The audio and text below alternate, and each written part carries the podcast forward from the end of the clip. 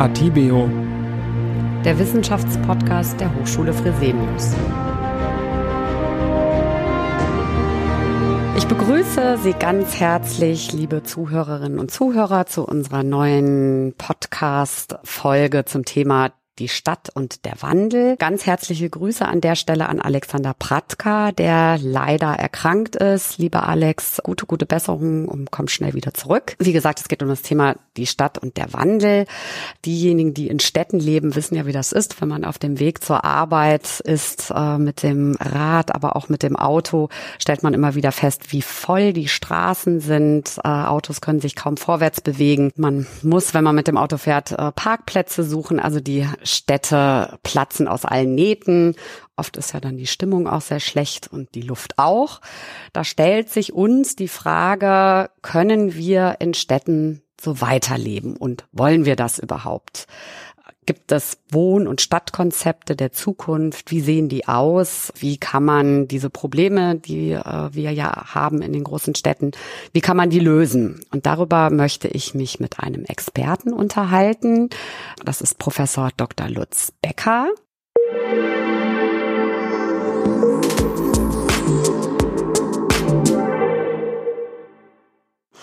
Herzlich willkommen, Herr Becker. Schön, heute hier zu sein. Ja, schön. Vielen lieben Dank, dass Sie sich die Zeit nehmen und äh, mir ein paar Fragen beantworten.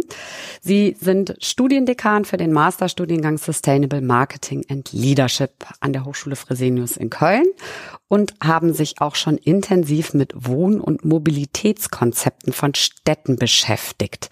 Vielleicht darf ich da vorab eine Frage schon stellen. Wie ist das denn zustande gekommen und was ist Sustainable Marketing and Leadership? Ja, also ich bin kein Stadtentwickler, sondern ich bin Ökonom, der sich eben mit Märkten und Marketing auseinandersetzt und eben mit dem Thema Nachhaltigkeit. Und äh, in diesem Studiengang Sustainable Marketing Leadership versuchen wir halt Fragen der Nachhaltigkeit aus einer marktwirtschaftlichen Perspektive zu kombinieren. Und ich würde das gerne eigentlich in vier Teile teilen. Zuerst mal kurz den Studiengang vorstellen, dann ein bisschen über die Inhalte und Herausforderungen, mit denen wir uns auseinandersetzen und dann über die Methoden und die Art der Kompetenzvermittlung sprechen. Dann erschließt sich das Ganze, glaube ich, relativ gut. Sustainable Marketing und Leadership als Master ist kein reiner Nachhaltigkeitsstudiengang, sondern das ist ein generalistischer Studiengang mit einer moderaten Spezialisierung eben auf diese Bereiche Nachhaltigkeit und unternehmerische Verantwortung, Märkte und Marketing und eben Führung und Arbeit. Das sind diese drei großen Säulen, die wir da haben. Und die Grundfrage, die wir eigentlich haben, ist, wie schaffen wir ökonomische Bedingungen, die das gute Leben der vielen fördern?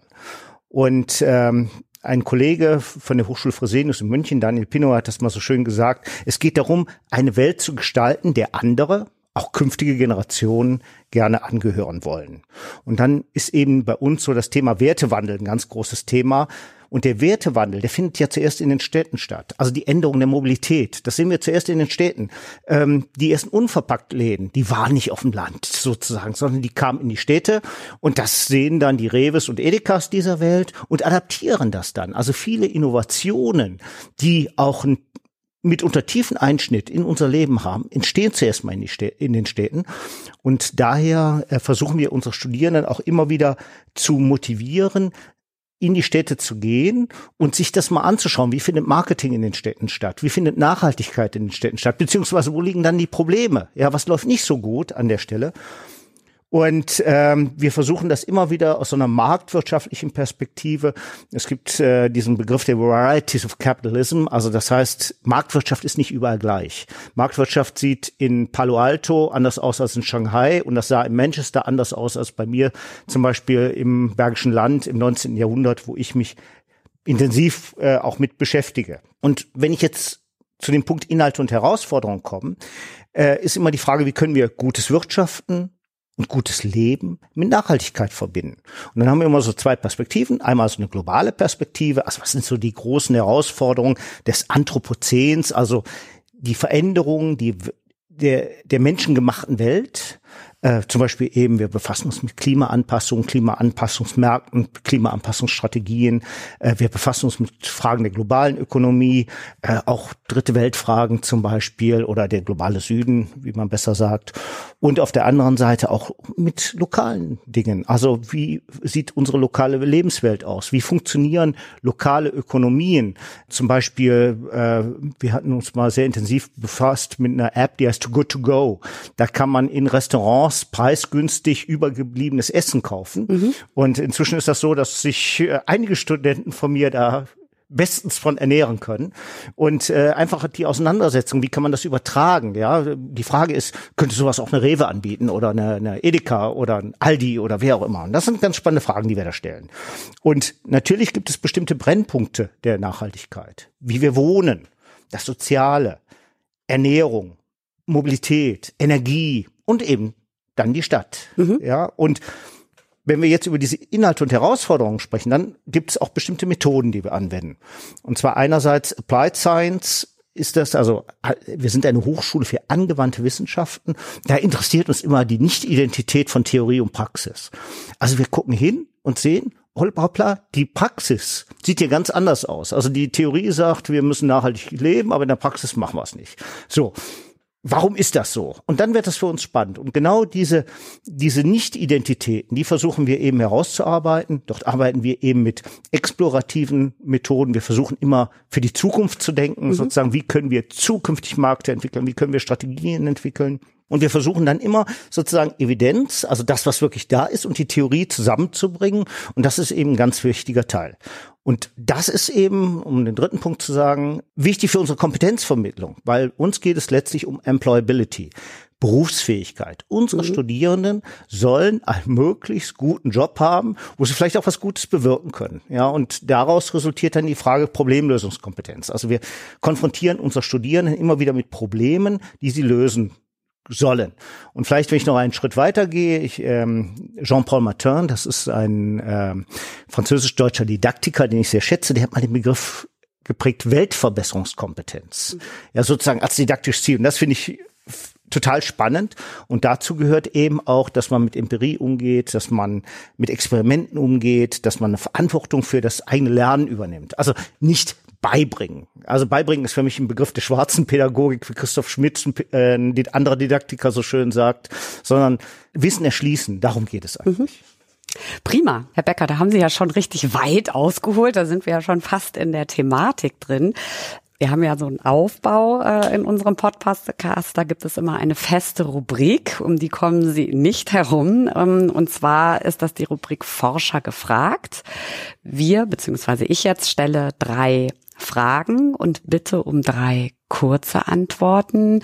Natürlich geht es hier auch um das Thema, wie wir wohnen oder um das Thema Stadt. Deshalb lautet meine erste Frage, wie wohnen Sie denn in einer Stadt? Ich wohne in einer Großstadt in Solingen, aber in einem Randbezirk. Und äh, ich habe sozusagen den Nutzen eines naheliegenden Stadtteils. Dieser Stadtteil ist im Prinzip ein Dorf, äh, wo ich im Grunde genommen die Funktion der Stadt auch erlebe. Und auf der anderen Seite wohne ich aber quasi gegenüber von einem Naherholungsgebiet und ich glaube, diese Kombination ist für mich ideal. Und ich bin, ich hab's, äh, ich komme schnell nach Köln, ich komme schnell nach Düsseldorf, liege genau dazwischen quasi. Und das finde ich total spannend. Äh, aber ich mag diese Rückzug, Rückzugsorte mhm. und das mhm. ist für mich auch ein Rückzugsort. Das heißt, ähm, das wäre jetzt dann auch schon meine zweite Frage, ist das Ihr der ideale Ort für Sie? Also, oder würden Sie vielleicht gerne doch noch anders leben? Also ich fühle mich da ungeheuer wohl. Also ich weiß nicht, ob ich woanders leben würde. Wenn, aber dann am Meer. Ich bin Segler, ich liebe es, mit dem Fahrrad über den Deich zu fahren. Das ist für mich so die beste Erholung. Und es gibt natürlich ein paar Städte, die ich besonders mag, die ich auch als wegweisend empfinde. Also vor allem in Deutschland würde ich sagen Oldenburg. Ich finde Oldenburg eine ganz tolle Stadt, ähm, weil das hat eine ganz tolle Fahrradinfrastruktur. Da gibt es noch einen gesunden Einzelhandel. Also diese äh, Filialisierung ist da gar nicht so angekommen. Es gibt eine ganz tolle Integration des Stadtkerns Orts, mit den Außenbezirken über Fahrradwege. Ähm, das finde ich wirklich fantastisch. Also für mich eine, vielleicht die lebenswerteste Stadt in Deutschland und in einigen Rankings ist auch ganz oben. Und äh, wenn ich dann ins Ausland schauen würde, die Lieblingsstadt, ich war viel unterwegs früher, äh, für mich ist Oslo. Also mich zieht's dann auch eher in den Norden, aber ich mag einfach auch dieses das Laid Back der Norweger und dann diese wunderschöne Stadt, wo ich, äh, ich hatte eine Kollegin, die wohnte dort und die konnte dann zu Fuß zu ihrem Boot gehen und äh, mit der Straßenbahn, die vorm Haus hielt, fuhr sie dann zum Skifahren auf den Holmenkollen. Und das ist natürlich ein Traum. Ja. ja, gibt es denn etwas, was Sie an, an, am Stadtleben stört? Was Sie kritisieren, was Sie nicht mögen? Also ich habe acht Jahre im Karlsruhe gelebt, im Zentrum, in der Stadt. Und äh, da gibt's eigentlich so die typischen Faktoren, die schlechte Luft, gerade im Sommer, ähm, Lärm, der dann auch sehr störend sein kann. Und überhaupt in den Städten so diese, diese Grundhektik, die da ist. Mhm. Das geht uns wahrscheinlich allen so. Ja, das glaube ich. Prima, dann äh, bedanke ich mich schon mal für die Beantwortung der Fragen ähm, und würde gerne dann jetzt übergehen in, in, in das Thema und auch noch mal einen kleinen Schritt zurückgehen. Und zwar, bevor wir über Städte, und das haben wir jetzt im Ansatz auch schon getan, äh, sprechen und vielleicht auch über die Stadt der Zukunft, würde mich interessieren, was bedeutet denn der Begriff Stadt überhaupt? Was macht eine Stadt zu einer Stadt, mal abgesehen von der Einwohnerzahl? Also die Frage ist ja schon mal erstmal, was ist die Stadt? Also wer in Ehrenfeld wohnt, für den ist Köln Ehrenfeld. Mhm. Ja, ich erschließe mir die Stadt aus meinem Quartier heraus, mhm. aus meinem Wohnbezirk. Und äh, generell, wenn ich jetzt das mal allgemeiner definieren würde, ist eine Stadt immer ein Ort, wo Menschen unabhängig von Familienbanden und gemeinsamer Herkunft leben. Mhm. Da kommen Menschen zusammen. Äh, die äh, kommen dann äh, sehr differenzierten Bedürfnissen nach. Also das fängt bei Essen und Trinken an, äh, Arbeiten und so weiter gehört dazu. Und wir schaffen in den Städten auch arbeitsteilig einen Mehrwert. Ja, und wir müssen uns natürlich da oder eine Funktion der Städte ist natürlich auch, dass wir uns gegenseitig in der Gesellschaft versorgen, aber auch eben versorgt werden. Und äh, ja, es gibt aber natürlich auch Seiteneffekte, ähm, zum Beispiel eben, dass wir Ressourcen verbrauchen, die von außerhalb rangeschleppt werden müssen, rantransportiert werden müssen. Was, was Essen und Trinken. Mhm. Das mhm. kommt aus hunderten von Kilometern ja. Entfernung mhm. und muss sozusagen oder sogar aus anderen von anderen Kontinenten mitunter. Mhm. Genau, das ist natürlich am Land auch irgendwo so, mhm. aber in der Stadt ist das äh, einfach ein, äh, ein dominantes Phänomen das wir da haben. Und wir produzieren natürlich negative Effekte, gerade wenn wir an so Riesenstädte denken, Lärm, Abwässer, Müll, ja. Und das ist einfach das Problem. Wenn ich eine, an eine große Stadt wie, wie Shanghai oder, oder Beijing oder, oder, oder an, äh, an Delhi denke, dann ist ja immer die Frage, ähm, wie kriege ich das, die Nahrung rein in die Stadt? Wie kriege ich den ganzen Dreck wieder raus? Mhm. Die schlechte Luft, den Müll und so weiter und so fort. Und das sind natürlich extrem spannende Fragen. Das wird so ein bisschen unter Last Mile subsumiert wo wir uns eben mit auseinandersetzen. Mhm. Und äh, natürlich hat die Stadt auch immer eine ökonomische und eine kulturelle Wirkung. Uh, Winston Churchill hat man so schön gesagt, we shape our buildings, thereafter they shape us. Wir bauen mhm. unsere Gebäude mhm. äh, oder wir, wir schaffen unsere Gebäude, danach schaffen sie eigentlich uns. Mhm. Und Städte sind natürlich auch immer einerseits ein Spiegel einer Kultur, aber sie prägen auch die Kultur. Mhm. Es gibt eben auch typische Stadt, äh, äh, Kulturen. Und das ist ja auch immer eigentlich unheimlich interessant. Jede Generation baut immer mit einer Vorstellung von Modernität. Mhm, mhm. Ich baue für eine Zukunft, die ich erwarte. Mhm. Und denke immer, das ist die Ewigkeit. Ich baue für die Ewigkeit. Niemand baut, oder ich sag mal aus dem industriellen Bereich, baut für fünf Jahre oder so, sondern ich baue sozusagen für die Ewigkeit. Aber das ist äh, unheimlich spannend, dass dann eben die Folgegenerationen immer wieder gezwungen werden, die Modernität von damals, die Modernitätsvorstellung mhm, von damals neu zu interpretieren mhm. und neue Nutzungskonzepte zu entwickeln. Deswegen ist in der Stadt immer Leben. Ist hm. immer Bewegung drin, hm. ja, weil da, da passiert was zwischen der Stadt und den Menschen. Heißt das, ich wohne ja in Köln, ähm, eine Stadt, die sehr eng ähm, gebaut ist, ja, also nicht so große, weite Straßenzüge wie in Berlin oder in München. Das heißt, die Menschen wohnen noch enger beieinander. Mitunter sind die Straßenzüge so eng, dass man kaum den Himmel sieht. Was hat das denn für Folgen für die Menschen? Also, weil Sie gerade auch von Kultur sprachen, spiegelt sich das wieder im Verhalten, in der Kultur äh, von Bewohnern? Ich glaube ja. Also je enger die Menschen aufeinander äh, sitzen, also und Ehrenfeld ist ja so ein Beispiel, das ist ja äh, sozusagen die Boomtown immer innerhalb von Köln. Und das schafft natürlich Austausch und das schafft neue Ideen. Und äh, wenn man sehen will, wie sich Städte entwickeln, dann muss man halt eben heute vielleicht nach Ehrenfeld gehen. Es gibt natürlich auch in anderen Städten, äh, Städten Berlin, gibt es ja auch ähnliche Stadtteile, die sehr dicht sind, wo die Menschen sehr eng zusammen sind. Und äh, da werden natürlich, äh, da wird mit Lebensmodellen auch experimentiert mhm. und die kommen dann zusammen und das finde ich natürlich extrem spannend und wenn man das dann noch so ein bisschen steuert, in äh, der Davide Brocchi, ein bekannter Stadtentwickler, hat ja den Takt des guten Lebens mal in Ehrenfeld mhm. äh, mhm. zum ersten Mal durchgeführt und äh, wenn man sozusagen da mit Impulsen noch in die Stadt reingeht, glaube ich, kann man eine Stadt in eine ganz fantastische Art und Weise entwickeln. Mhm. Das heißt aber aktuell, und auch das haben Sie ja schon angesprochen, gegenwärtig gibt es ja viele, viele Probleme, mit denen Städte weltweit zu kämpfen haben. Also immer mehr Menschen wollen oder müssen in Städten mhm. leben. Das hat zur Folge, wie ich es ja zu Beginn angesprochen habe, dass es immer mehr Autos gibt in den Innenstädten. Klar, ja, Menschen müssen sich bewegen können. Das heißt, Mobilitätsbedürfnisse müssen ja erfüllt werden.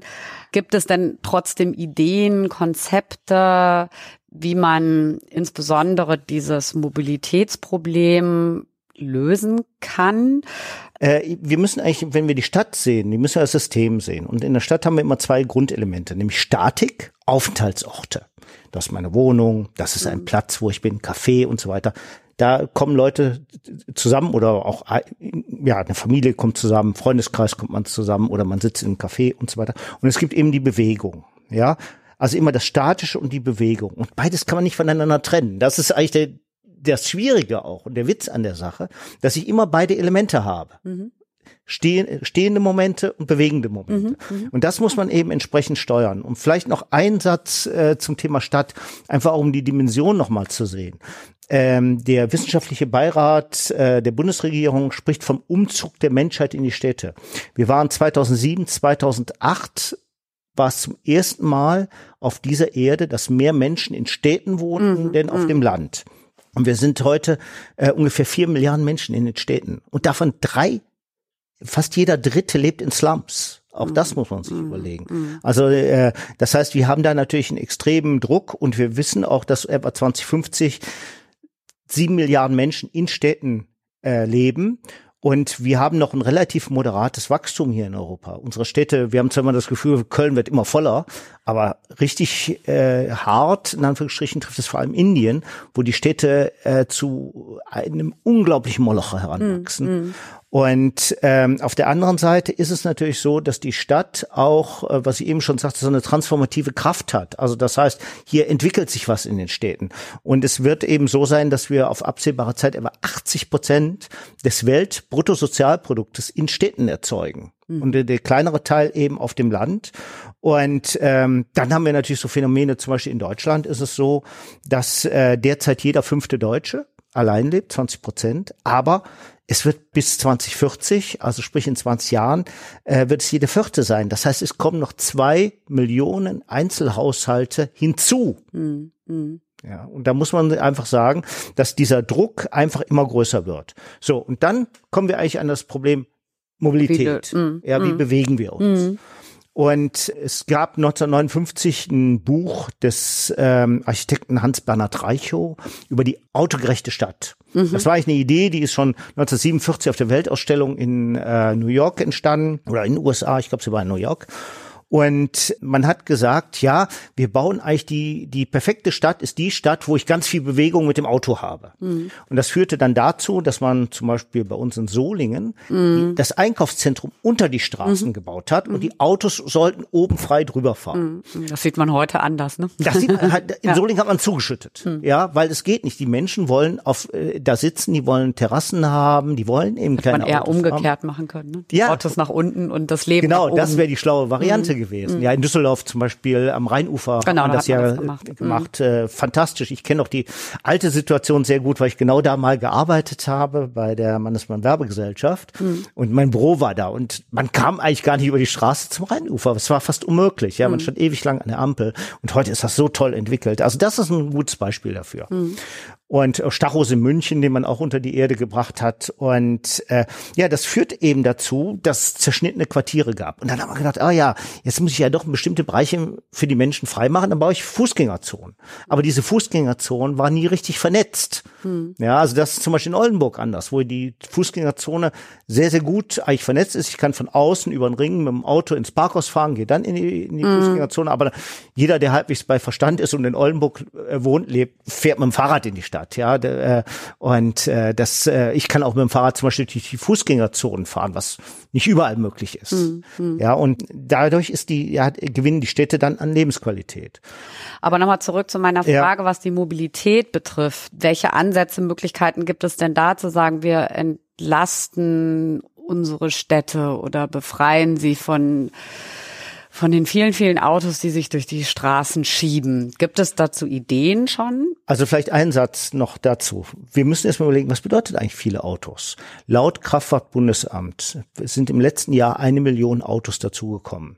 Wenn ich jetzt eine Million Autos sehe, dann nehme ich das durchschnittlich, das deutscheste aller Autos, den Golf 7. Der ist 4,25 Meter lang. Mhm. Wenn ich da jetzt eine Million die dazugekommen sind. Mhm. Also noch dazu on top auf das, was da war. Stoßstange an Stoßstange mhm. hintereinander stelle, habe ich einen Stau von Köln bis Hamburg. Und zwar in zehn Reihen. Das betrifft die Städte. Ich habe das mal für Solingen ausgerechnet, dass also die Autos, die in den letzten fünf Jahren dazugekommen sind, mhm. 83.000 hatte ich, glaube ich, ja, so als Faustregel habe ich dann immer 12 Quadratmeter pro Auto gerechnet. 83.000 Quadratmeter Fläche brauchen. Was könnte man denn dafür bauen? Parks, Wohnanlagen, was auch immer, ja. Also das ist schon absurd. Und da, da sieht man, den Dru der Druck, der entsteht, das, was dazukommt, ist das Problem. Mhm. Ja. Und äh, es war im Jahr davor waren es 1,1 Millionen. Ja. Mhm. Dann haben, mhm. sind wir schon bei 20 Reihen. Mhm und äh, schauen sich Köln an. Wir haben ungefähr 1,1 Millionen Einwohner. 345.000 Menschen kommen jeden Tag nach Köln rein. Mhm. Ja, das heißt, die Stadt wächst im Grunde genommen um ein Drittel jeden Tag. Mhm. Gut, es gibt noch Auspendler, das sind immer 160.000. Ja, und äh, die Frage ist, äh, und wir haben ja jetzt gerade die Diskussion um Corona, will man das eigentlich noch, dass die Menschen immer zusammenkommen? Ist es weder wirtschaftlich, ist es noch nachhaltig und so weiter? Mhm. Wir müssen viel stärker über dezentrale dezentrale Arbeitskonzepte nachdenken. Also mhm. zum Beispiel Homeoffice, zum Beispiel Coworking Spaces, ja, dass man also eben auch in der Peripherie nicht in der Innenstadt, sondern in der Peripherie Coworking Spaces baut, wo dann das dann nicht unbedingt jetzt die 345.000 Menschen jeden Morgen mhm. einpendeln und jeder nicht gefahrene Kilometer ist ein guter Kilometer. Mhm. Ja, ja, sicher. Das wäre natürlich auch eine, eine Möglichkeit, ne, zu, zu, zu schauen, was sind denn die Gründe, weshalb Menschen pendeln. Und das ist ja in erster ja. Linie wegen des Berufs. Ja, natürlich. Ähm, ja. Also ich sage jetzt mal, äh, wir sind, sitzen hier im Mediapark. Das ist für eine Hochschule der ideale Standort. Mhm. Ja, auf der anderen Seite muss man natürlich sagen, hier kann man nicht wohnen. Mhm. Ja, und sowas würde heute wahrscheinlich gar nicht mehr gebaut werden. Also heute hat man eher so Konzepte, dass man sagt, ich mache eine, eine, eine kleine Einheiten und da kombiniere ich dann Wohnen mit Arbeiten. Wir sprechen so von Begriffen wie, wie das digitale Dorf zum Beispiel oder Coworking Dorf und so weiter und so fort in den Städten rein, wo ich sozusagen eine Vielzahl von Funktionen kombiniere. Einfach, es geht nicht darum, das Pendel auf Null zu bringen. Aber, wie gesagt, jeder nicht gefahrene Kilometer ist ein guter Kilometer, sowohl für die Menschen, es ist weniger Stress, es ist weniger eine geringere Belastung der Umwelt. Ich habe eine höhere Produktivität, wenn die Menschen einfach vielleicht ich ich selber pendel drei Stunden am Tag, ja, mhm. das ist der große Nachteil, den ich habe. Und diese drei Stunden, die ich dann für andere Dinge nutzen könnte, was würde das an gesellschaftlicher Produktivität bringen? Mhm. Ja, und ich fahre jeden äh, Morgen komme ich mit dem ICE hier rein und der der ganze ICE, das, man sieht immer die gleichen Gesichter, mhm. ja. Ja gut, das ist ja ohnehin auch die Frage, wenn man sagen würde, dass öffentliche Verkehrsmittel umsonst sind, ob die, äh, ob das überhaupt getragen werden kann. Ja, also die Bahnen sind ja jetzt schon brechend voll. Ja. Wie wäre es, wenn es umsonst wäre und mehr Menschen sagen, sie steigen um auf Straßenbahnen? Ist also das überhaupt glaub, leistbar für das System? Ne? Also äh, gibt es genug Bahnen, genug Platz dafür? Also äh, sicherlich muss da brutal investiert werden. Und äh, es gibt auch nicht die eine Lösung. Also wir sprechen ja von Intermodalität, das heißt verschiedene Arten des Reisens. Mhm. Und das Beste ist immer noch zu Fuß zu gehen. Ja, dann kommt das Fahrrad und so weiter und so fort. Und äh, man muss natürlich sehen, dass jeder Kilometer im Grunde genommen volkswirtschaftliche Kosten erzeugt. Das kann, gibt so nach verschiedenen, kann man unterschiedlich rechnen, das kann zwischen ein paar Cent bis hin zu einem Euro ungefähr kosten, der sozusagen mit jedem Kilometer, der gefahren wird, der Gesellschaft auferlegt wird. Gesundheitskosten, Infrastrukturkosten, die nicht durch die Kraftfahrzeugsteuer getragen werden und so weiter und so fort. Da gibt es eine ganze Latte an äh, Themen, äh, die da eben eine Rolle spielen. Und äh, dann muss man die Frage stellen, kann ich das angemessen bepreisen? Also ein Beispiel, was mich im Moment Moment äh, immer wieder fasziniert. Man sieht immer mehr Klein-LKWs in den Straßen stehen. Ja, so. Was passiert, dass äh, einige Unternehmer sagen, ich, ich äh, miete, pachte einen großen Hof, wo ich meine ganzen Sprinter draufstelle. Und andere sagen, ach, das Geld spare ich mir. Ich stelle das Auto einfach in die Straße, ist ja genug Platz da. Ja. Mhm. Und er hat sogar noch einen Wettbewerbsvorteil gegenüber dem, der sich korrekt verhält. Mhm. Ja, der nämlich, der, der so einen Hof anmietet. Mhm. Ja, während ich inzwischen ganze Fuhrparks von Firmen auf den Straßen sehe. Und dann sage ich mir, dann wird das nicht angemessen bepreist. Im Gegenteil, der, der ein Anreiz, an, ne, das äh, zu ändern. Das, mhm. es muss ja. einen Anreiz geben, das mhm. zu ändern. Ja, und der derjenige, der sich anständig verhält und jetzt einen Gewerbehof anmietet, ja, der ist dann noch der Gekniffene, mhm. ja, weil er höhere Kosten hat. Das mhm. kann nicht sein. Also es gibt noch viel zu tun. Das ist natürlich auch die Frage, wie die Haltung, also Sie sprachen jetzt von Anreizen, die man natürlich schaffen sollte, aber natürlich auch die Haltung eines jeden Einzelnen, ja, der sagt, ich bin jetzt bereit, auf mein Auto zu verzichten oder zumindestens äh, in Teilen auf mein Auto ja. zu verzichten. Das ist ja auch eine Einstellungssache. Ne? Die, ja, klar. Ähm, also ich zum Beispiel fahre viel mehr Fahrrad als früher. Ich bin jahrelang gar nicht Fahrrad gefahren und sehe einfach, ich spare Geld, ich spare Zeit ganz oft und äh, ich bin fitter. Mein Blutdruck war noch nie so niedrig wie heute und das im fortgeschrittenen Alter, mhm. ja. Und das finde ich schon extrem interessant, das zu beobachten. Ja, also meine Lebensqualität wird dadurch besser. Ja, nun gehört natürlich äh, zu dem Thema Stadt und äh, Stadt im Wandel nicht nur das Thema ähm, Autos und schlechte Luft, sondern auch das Thema Wohnraum. Das heißt, äh, der Wohnraum, die Immobilien werden immer teurer. Für viele Menschen, insbesondere für Familien, ist das Leben in Städten fast kaum mehr bezahlbar. Hier ist auch das Stichwort Gentrifizierung. Es gibt Stadtteile in Köln, da gibt es immer weniger Durchmischung, Durchmengung, viele alte Menschen, die sich äh, den Wohnraum nicht mehr leisten können. Ähm, Immobilien werden aufgekauft äh, und teuer wieder verkauft. Ähm, gibt es dazu Lösungen, Konzepte? Gibt es Städte, die es vielleicht besser machen? Also das Thema ist so alt wie die Verstädterung. Ich äh, arbeite im Moment sehr intensiv. Äh, wir haben dieses Jahr in Wuppertal äh, den 200. Engelsgeburtstag, den wir mit vielen wissenschaftlichen Veranstaltungen auch feiern. Ich habe selber auch einen Beitrag zu einem Buch dazu geliefert, werde auch noch einige Veranstaltungen, Vorträge halten, moderieren dort. Und Wohnen war damals schon ein Riesenthema. Also das heißt, die Menschen strömten auch damals schon in die Städte. Mhm. Wohnen wurde teurer, es wurde beengter. Wir hatten die ganzen Probleme hatten wir damals auch schon. Im, äh, teilweise noch viel massiver als heute.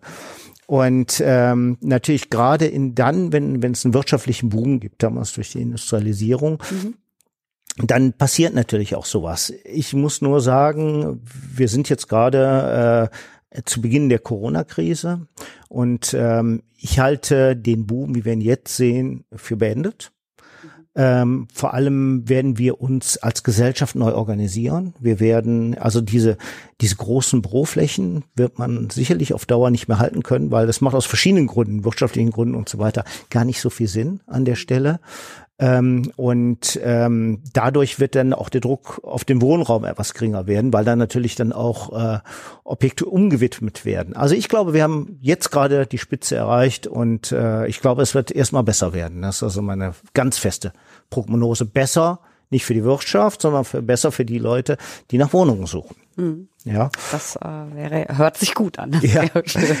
Vielleicht dann ein Satz. Ähm, wir müssen natürlich dann dahin und sagen, okay, wir brauchen eine Mischbebau mit Sozialanteilen. Also mhm. wenn man hier den Mediapark sieht, haben wir eigentlich nur eine Monokultur, Büro mhm. und Stein und mhm. Glas. Ja, mhm.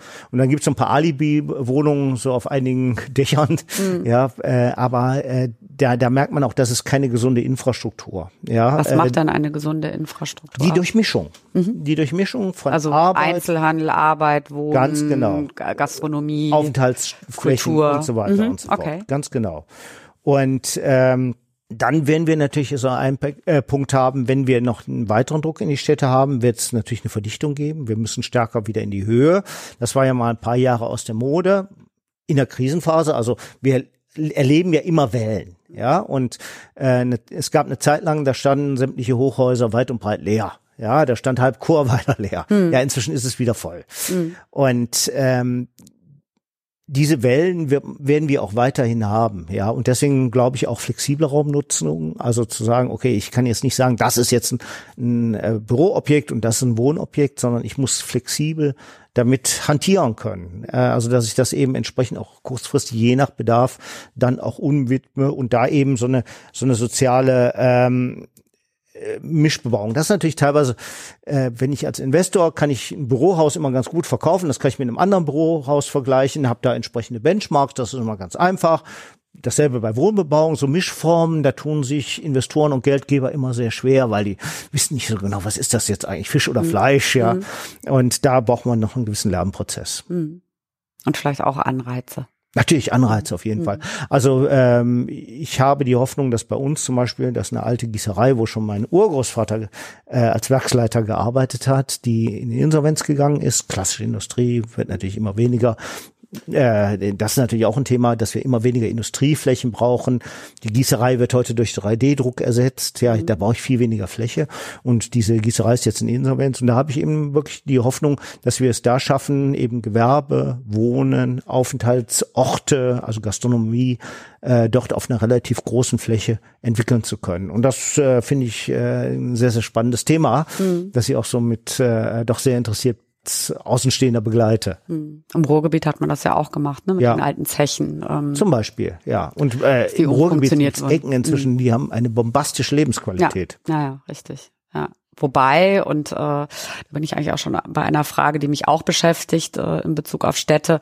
Im Ruhrgebiet gibt es ja auch viele Städte, also Innenstädte, die ähm, schon fast wie Geisterstädte aussehen, beziehungsweise die Einkaufsmeilen. Da findet man ja vorwiegend äh, ein Euro-Shops, äh, Ketten, die äh, Essen haben aber keine Individualität mehr, kein, kein richtiger Einzelhandel mehr.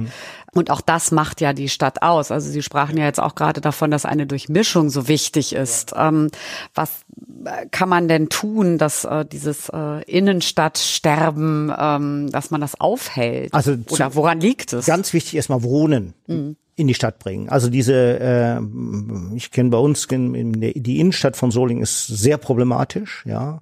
Fußgängerzone ohne eine vernünftige infrastrukturelle Anbindung. Äh, da werden abends die Bürgersteige hoch, äh, Steige hochgeklappt und da möchte man auch abends nicht durch die Straßen gehen. Das macht keinen Spaß. Und äh, deshalb ist es eben wichtig, auch Wohnen in solche Zonen halt reinzubringen. Wir werden nicht die wieder die großen Einkaufsstraßen der der 60er und 70er Jahre haben. 60er Jahre, 70er Jahre, ja. Ähm, das wird nicht mehr passieren. Ja, darf, es gibt Amazon. Äh, Es ist ein Riesenproblem, was wir haben, dass die Discounter zwischen die Wohngebiete gehen. Also das heißt, ich fahre mit dem Auto zum Discounter, ja, und äh, dann ist sozusagen diese Entscheidung, ja, ob ich jetzt in, in die wirklich in die Stadt fahre und dort einkaufe oder zum Discounter, ist eigentlich nur einmal ein Hebel, Blinker links oder rechts rum. Und das ist das Problem, was wir heute haben. Also das heißt, wir haben viel zu viel diese Flächen, äh, gerade eben durch Discounter oder diese großen äh, äh, Schuhkarton-Cafés, die es äh, immer mehr gibt, ja, außerhalb der, der Stadtzentren. Und dadurch sinkt natürlich die Motivation, gerade wenn ich automobil unterwegs bin, in die Städte wieder rein zu, äh, zu fahren. Und ich glaube, da, da haben wir einfach zwei Hebel, also Wohnen in die Stadt zu bringen und auf der anderen Seite eben es zu erschweren, außerhalb der Stadt noch Discounter hinzubauen. Und vielleicht noch ein dritter Hebel ist dann natürlich die Vernetzung. Also äh, und zwar intermodale Vernetzung, nicht nur Autovernetzung, dass ich von einem Stadtteil zum anderen eigentlich ohne Gefahr für Leib und Leben nur noch mit dem Auto komme, sondern was ich äh, im Grunde genommen erreichen muss, ist, dass ich sowohl zu Fuß als auch mit dem Fahrrad, als auch mit dem E-Bike oder mit, mit dem, mit dem äh, E-Scooter oder, oder eben mit dem Auto komme. Und jeder für sich sicher. Ja, das ist auch noch ein wichtiger Punkt. Mhm. Ja, also ich möchte ja sicher von A nach B kommen. Bequem, ja, aber vor allem sicher. Ja, ich möchte eben nicht überfahren werden. Also gerade als Fahrradfahrer äh, erlebe ich das immer wieder. Äh, das ist das letzte Abenteuer der Menschheit, Fahrrad zu fahren in Köln oder Solingen oder wo auch immer. Das heißt also, Sie sehen nicht, dass äh, die äh, Innenstädte wieder, dass es eine Chance gibt, die zu beleben hinsichtlich des Einzelhandels, weil es einfach, weil es einfach Online-Shops gibt, weil ich im Internet einkaufen kann. Nichtsdestotrotz. Also vielleicht noch einen Satz dazu. Ich Ja. muss es natürlich, was ganz wichtig ist. Ich, ich nehme mal so ein Beispiel im Wuppertal. Dort gab es ein mittelständisches Möbelhaus. Da habe ich immer viel gekauft, wirklich ähm, tolle Möbel, tolle Auswahl, tolle Beratung. Da gab es Innenarchitekten, die einen beraten haben. Und so, da bin ich unheimlich gerne hingegangen. Dann wird da das berühmte äh, Möbelhaus mit dem Elch gebaut. Man kriegt entsprechende Unterstützung der Stadt. Da wird Kreisverkehr gebaut und weiß nicht was noch. Ja. Und das Problem ist, in diesem Möbelhaus äh, sind pro Umsatz natürlich viel weniger Mitarbeiter, viel weniger Vollzeitstellen. Äh, da sind viele Billigarbeitsplätze und so weiter und so fort. Mit dem Erfolg, was passiert? Das Möbelhaus in der Stadt ist pleite oder nicht pleite, es hat dann dicht gemacht, ja. Und dafür habe ich wieder was in der Peripherie. So kann ich Städte nicht beleben, ja. Das ist das völlig falsche Konzept, sondern ich muss gucken, dass ich sowas eben auch äh, eben verdichte. Und da muss man natürlich auch über den Einzelhandel nachdenken. Der muss natürlich auch andere Konzepte haben. Also zum Beispiel Multifunktionskonzepte, das, Kle äh, das äh, äh, Kleidergeschäft, das mit einem Café integriert ist, ja. oder das Lebensmittelgeschäft mit einem Café.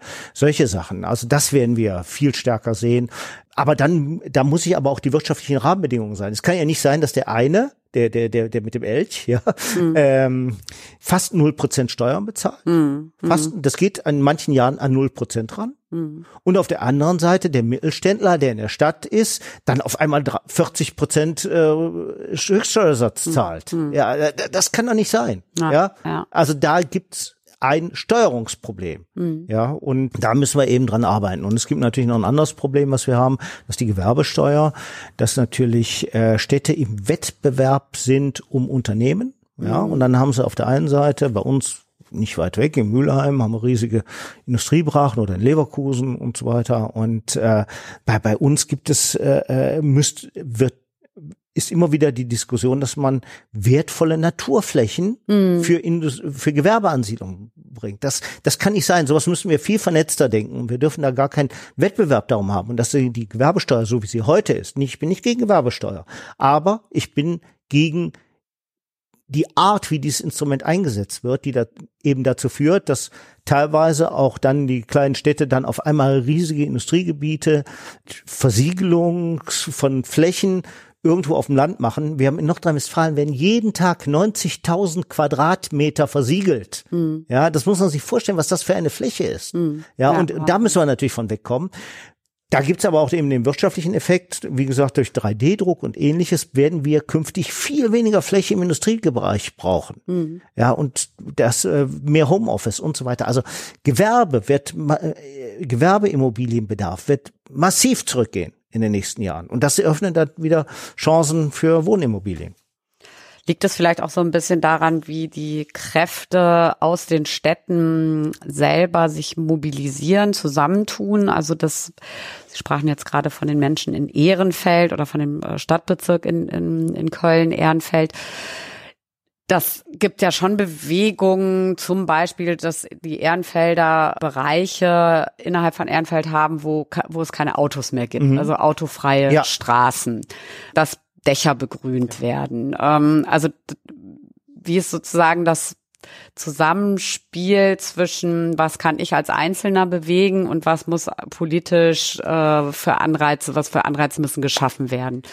Also es gibt verschiedene Aspekte. Also ähm, vielleicht nochmal diese, diese autofreien Zonen, das ist toll und die begrünten Flächen. Aber worum geht's denn eigentlich? Ich, meine Frau sagte immer, ich, wenn ich zur Arbeit fahre, als unser Sohn noch klein war, dann möchte ich sei, äh, sicher sein, dass der sicher in der Schule ankommt. Und deswegen fahre ich ihn mit dem Auto, weil ich muss dann weiter mit dem, äh, äh, mit dem Auto fahren. Also Sicherheit ist zum Beispiel ein Thema. Verkehrssicherheit, sonstige Sicherheit und so weiter. Ganz wichtig. Ja, da muss ich mir überlegen, kann ich sozusagen von jedem Ort die Kinder mit dem Fahrrad sicher zur Schule bekommen? So, da, das wäre schon mal ein Riesenerfolg, mhm. den ich da an der Stelle hätte. Ja, und damit kann man was machen. So, in der Stadt selber dann, ähm, also ich wohne bei uns äh, in einem Stadtteil, wo es noch ein äh, großes bürgerliches, ehrenamtliches Engagement gibt, Zivilgesellschaft ganz praktisch.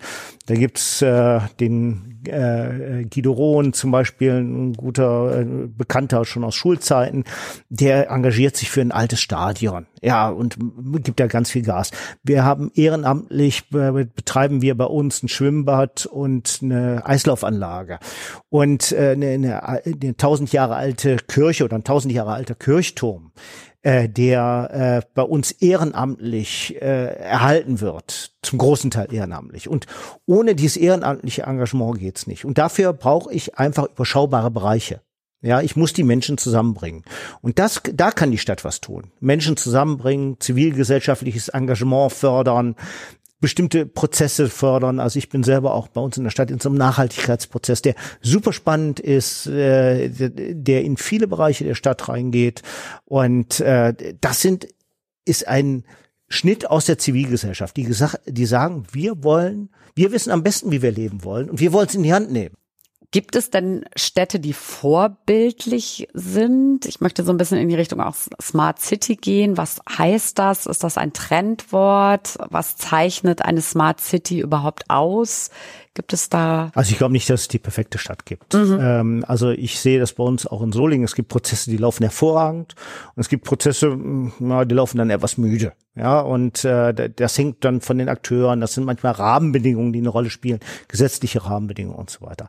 Also was ich unter Smart City verstehe, ist erstmal, dass ich politische Entscheidungen auf Basis von Daten treffe, evidenzbasierte politische Entscheidungen. Also zum Beispiel, wenn ich weiß, aufgrund von Google Maps Daten kann ich das wunderbar rauskriegen, wo Kinder ihre Schulwege haben. Dann werde ich genau da an der Stelle entsprechende Verkehrssicherungszonen, Radwege mhm. äh, anbringen und eben an anderen Stellen werde ich das vielleicht zu einem späteren Zeitpunkt machen. Heute sind sowas rein politische Entscheidungen ohne eine Datenbasis. Also das heißt, je mehr Daten ich habe, Umweltdaten, Klimadaten, Verkehrsdaten und so weiter, desto mehr kann ich machen. Idealerweise habe ich die in Echtzeit und idealerweise stelle ich die auch jedem Bürger zur Verfügung, dass jeder Bürger dann auch sagen kann, okay, was mache ich denn jetzt mit den Daten? Ja, das ist ja extrem spannend, mhm. äh, was wir da haben. Ich kann äh, sehen, wo sich vielleicht bestimmte Vorfälle häufen und so weiter und so fort. Und dann kann man auch sozusagen die Weisheit der vielen auch natürlich mit Vorschlägen aus der äh, Bevölkerung sicherlich viel machen, also die die Menschen auch einbinden. Ja, äh, wir wir haben ja oft das Problem, da, dass es äh, in wenn man Leserbriefe liest in Zeitungen zum Beispiel äh, oder Facebook oder was da gibt, da ist ja brutal viel Stänkerei. Mhm. Ja, und das ist aber oft weil das bessere Wissen fehlt. Ja, mhm. die Leute äh, haben zwar eine Ansicht, aber keine Einsicht in die Dinge. Und wenn man die Dinge aber dann transparent machen würde, und da sehe ich eben die Smart City vor allem, dann kann ich auch viel bessere Entscheidungen treffen. Und dann gibt's natürlich so Sachen, äh, Smart City, Smart Home. Ich find, bin totaler Smart Home Fan. Mhm. Ich finde das total spannend, äh, wo ich sage, okay, ich kann jetzt äh, zum Beispiel Verkehrsströme viel besser steuern mhm. als früher. Mhm. Ja, äh, sowohl planungsorientiert als auch im Ablauf orientiert, indem ich Ampeln zum Beispiel anders schalte. Mhm. Oder selbstfahrende Autos habe. Ja, das mhm. für mich äh, ist das, glaube ich, die ganz große Revolution, die jetzt kommen wird. Das wäre also, dass ich sozusagen äh, sage, Siri, Alexa, bestell mir jetzt mal ein Auto und das Auto mhm. kommt. Ich muss nur noch die Füße einziehen, damit es mir nicht drüber fährt. Ich steige ein, fahre dahin, wo ich will. Das Auto fährt weiter, nimmt den nächsten Gast auf und das ist eigentlich das, was wirklich, äh, glaube ich, äh, in einem intermodalen Konzept. Nicht alleine. Das ist nicht die alleinige Lösung, mhm. aber wirklich sehr, sehr viel bringt. Dann habe ich sozusagen einerseits Daten, die ich habe, ja, und die ich dann verwerte. So, jetzt muss man natürlich aufpassen. Jetzt sagen viele, ja, dann gehen diese Daten nach Facebook, Google, mhm. Apple, wen mhm. auch immer, oder, oder Amazon ganz böse. Ja, mhm da müssen wir natürlich auch ein Konzept für haben. Das heißt, die Daten, die ich erzeuge, das ist bares Geld. Hm. Ja, ich drucke Geld in dem Moment, wo ich Daten erzeuge. Es ist absolut kein Naturgesetz, dass meine Daten Google oder Amazon gehören, sondern ist, ich bin ein großer Freund von Datengenossenschaften, also das heißt von Institutionen, die ich mir selber aussuchen kann, die meine Daten in meinem Sinne treuhänderisch verwalten mhm. und auch kommerzialisieren, dass ich vielleicht auch das Geld, was ich mit meinen Daten erzeuge, vielleicht auch wieder zum Teil zurückbekomme. Ja, und sowas sehe ich eben gerade für die Städte, dass die Städte sozusagen hier auch Möglichkeiten schaffen könnten, mhm. eben solche Daten auch sinnvoll zu kommerzialisieren, mhm. auch dann eben weiter zu verkaufen. Das sind ja auch wieder Einnahmen für die Stadt. Ich finde das gut, ja, wenn davon Parks gebaut werden oder Sozialeinrichtungen betrieben werden und so weiter. Mhm. Wie könnte denn die Stadt der Zukunft aussehen? Also ich glaube nicht, dass die am Reißbrett entstehen wird. Mhm. Also die ähm, äh, Brasilia ist ja so ein schönes Beispiel, diese Stadt aus dem Reißbrett. Und äh, eine, eine Stadt wird immer eine Gemengelage sein, aus verschiedenen Epochen, verschiedenen mhm. Menschen, die da zusammenkommen. Und wir werden uns entwickeln. Und das Beste ist, wenn wir Trial and Error zulassen. Evolution.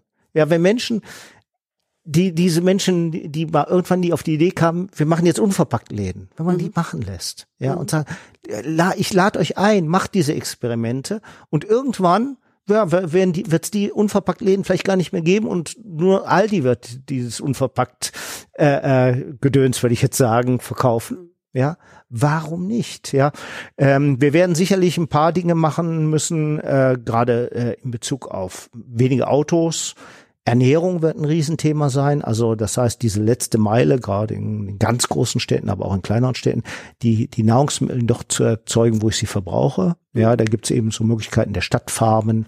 Äh, da gibt's zum Beispiel in Wuppertal in einem Container, wo mhm, äh, in Köln auch. Ja, ja, wo man genau. selber anpflanzt, ne, auf äh, grünen Flächen. Ja, wo man selber anpflanzt. Also dieses äh, Thema äh, zum Beispiel Solar, äh, solidarische Landwirtschaft. Nee, mhm. aber es gibt aber auch Firmen, die stellen einen Container hin und produzieren vor Ort dann bestimmtes Gemüse zum mhm, Beispiel. Ah, ja, okay, ja. Aquaponik-Systeme, wird das auch dann bei Eiweiß, also Fische erzeugt werden, mhm. gibt's zum Beispiel in Berlin. In äh, Zürich gibt's das, glaube ich, auch. Und das kommt mehr und mehr Oberhausen, ist, da gibt's gerade ein großes Projekt. Und äh, das wird jetzt auch sehr stark passieren. Und ich glaube, da werden wir uns auch Gedanken machen müssen, jetzt auch gerade eben vor dem Hintergrund, äh, wir haben ja gerade über die Corona-Krise gesprochen.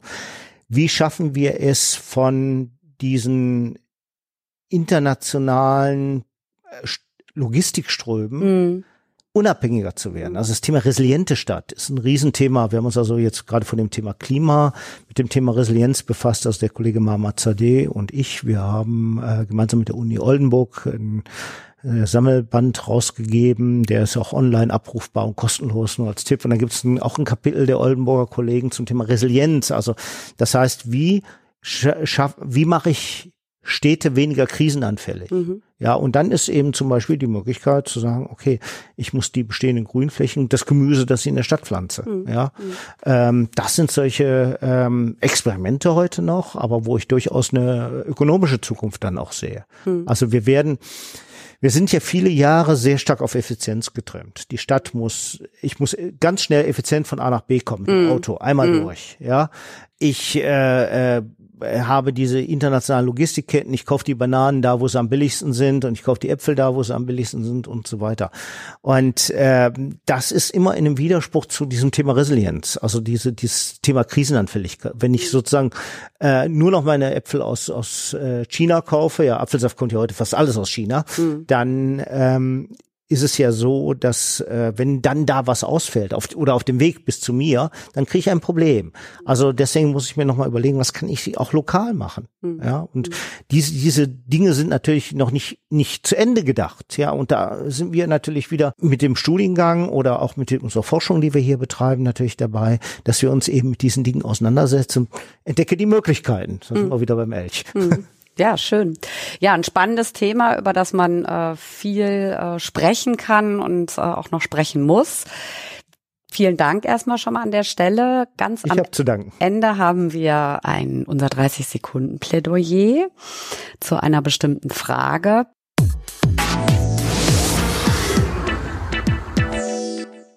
Da würde ich Sie bitten, dass äh, Sie gleich antworten, was müssen Städte jetzt tun, um für die Zukunft gewappnet zu sein? Ihre Empfehlung. Bitte starten ja. Sie jetzt. Also, wenn ich denn Bürgermeister wäre, wäre für mich ganz wichtig das gute Leben der vielen. Also eine Stadt ist dann attraktiv, wenn die Menschen da gerne wohnen. Wohnqualität äh, ist, ist der erste Schlüssel. Wenn die Menschen dort gerne wohnen, wenn die da gerne ihre Kinder auf zehn Kindergärten haben, Schulen haben und so weiter und so fort, dann werden die da auch Arbeitsplätze schaffen. Also so rum geht der Weg und nicht andersrum. Also wir sehen sehr oft diese diese diese äh, Orte, äh, die die praktisch nur aus Industriegebieten bestehen, aber keine Lebensqualität mehr haben. Ja, das das ist es nicht. Ich muss zuerst mal Aufenthaltsqualität, Wohnqualität, Lebensqualität entwickeln und das heißt natürlich, dass ich zum Beispiel auch Grünflächen möglichst nicht äh, anfasse, ja, sondern das ist ganz ein ganz entscheidender Teil der Lebensqualität. Super war ein bisschen mehr als 30 Sekunden, aber das ist kein Problem, ist ja auch schwierig bei einem solch umfassenden Thema. Ja, ganz, ganz herzlichen Dank. Das war sehr spannend. Ich möchte jetzt an dieser Stelle auch äh, schon mal den folgenden Podcast ankündigen für den Monat April. Da wird es um das Thema Gesundheit gehen und unter anderem auch äh, um, unsere Krankenhausinfrastruktur. Ein ganz aktuelles Thema ähm, angesichts der Corona-Krise. Und auch da werde ich mit einem Experten sprechen, der das Ganze auch aus ökonomischer Sicht betrachtet. Ganz lieben Dank fürs Zuhören und ähm, ja, bis zum nächsten Mal. Atibeo der Wissenschaftspodcast der Hochschule Fresenius.